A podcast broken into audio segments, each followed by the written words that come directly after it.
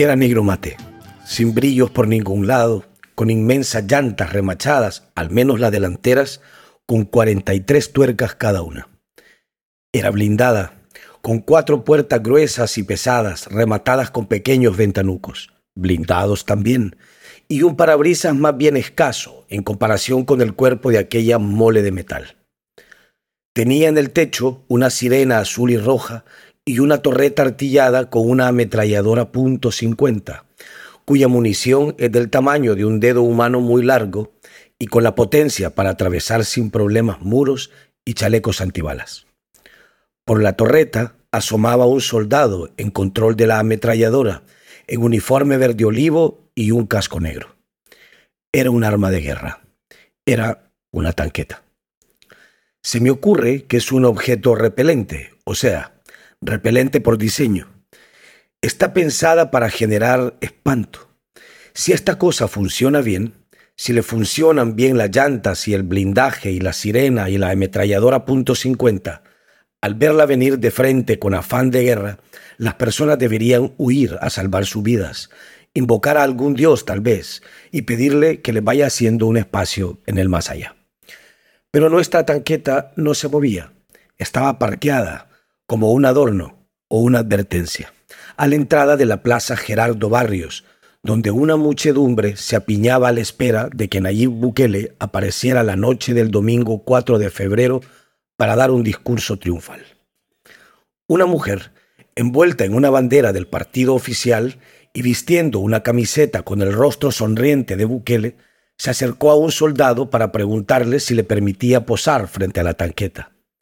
El soldado le dijo que sí, siempre y cuando ella posara afuera de la tanqueta. Entonces ella se entregó a una sesión fotográfica. Una pose al lado del arma, otra pose delante de ella, una pierna por delante con el talón ligeramente levantado. Y luego su marido, que le pidió cambiar de roles para poder posar él mismo. Y luego un señor y luego su esposa, y después unos niños, tres hermanos muy contentos, y luego unos jóvenes con calzonetas y tenis, y luego había una fila de personas esperando turno para retratarse al lado de la tanqueta.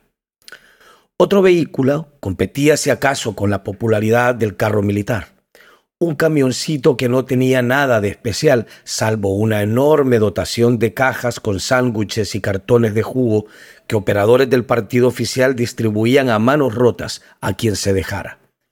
Pero la popularidad de este pequeño camión era efímera. Apenas la gente conseguía su caja con el refrigerio, corría a posar algunos sándwiches en mano frente a la tanqueta. La afluencia no parecía tener fin.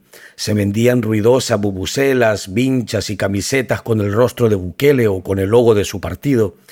Frente al nuevo edificio de la Biblioteca Nacional, con su despampanante estampa y sus luces de casino, se había montado una tarima donde un animador lanzaba arengas. Este día seguimos haciendo historia, dijo, y la multitud aplaudió a rabiar, extasiada, quizá feliz. En breves minutos ¿Quién estará con nosotros? Preguntó retórico el animador y la gente respondió en un coro masivo. Bukele.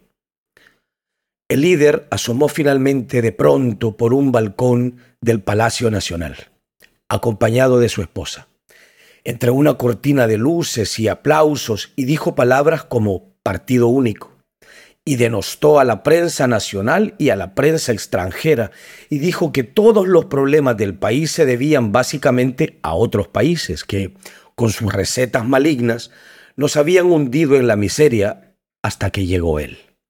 Y por lo tanto advirtió que la opinión de la comunidad internacional él se la pasaría por el forro y vilipendió también a los organismos de derechos humanos y a las organizaciones no gubernamentales que abogan por la democracia. Y la gente aplaudió y aplaudió y gritaron su nombre y ondearon banderas y se tomaron fotos para inmortalizar el momento en que estuvieron a metros de aquel hombre que les prometía un futuro donde solo gobernaría el pueblo, cuyo lenguaje y cuya voluntad se hacían carne en él una fiesta. A pocas cuadras, aquella tanqueta seguía inmóvil, como una promesa incumplida. ¿Qué pasará, me pregunto, cuando todas aquellas cosas peligrosas dejen de ser solo eso, una advertencia. ¿Qué pasará cuando las llantas de 43 tuercas se pongan a rodar? ¿Qué pasará cuando se encienda aquella sirena? ¿Qué pasará cuando la idea vitoreada de partido único despliegue todos sus verbos? ¿Qué pasará cuando la comunidad internacional, la prensa y los defensores de derechos humanos y de la democracia veamos venir de frente toda esa ira? ¿Qué pasará? Más nos vale, pienso, aprender a huir para salvar la vida o a invocar a algún Dios y pedirle que nos vaya haciendo un espacio en el más allá, como si viéramos venir de frente, con afán de guerra, a una tanqueta que dispara balas del tamaño de largos dedos humanos. Soy Carlos Martínez y les deseo mucha suerte.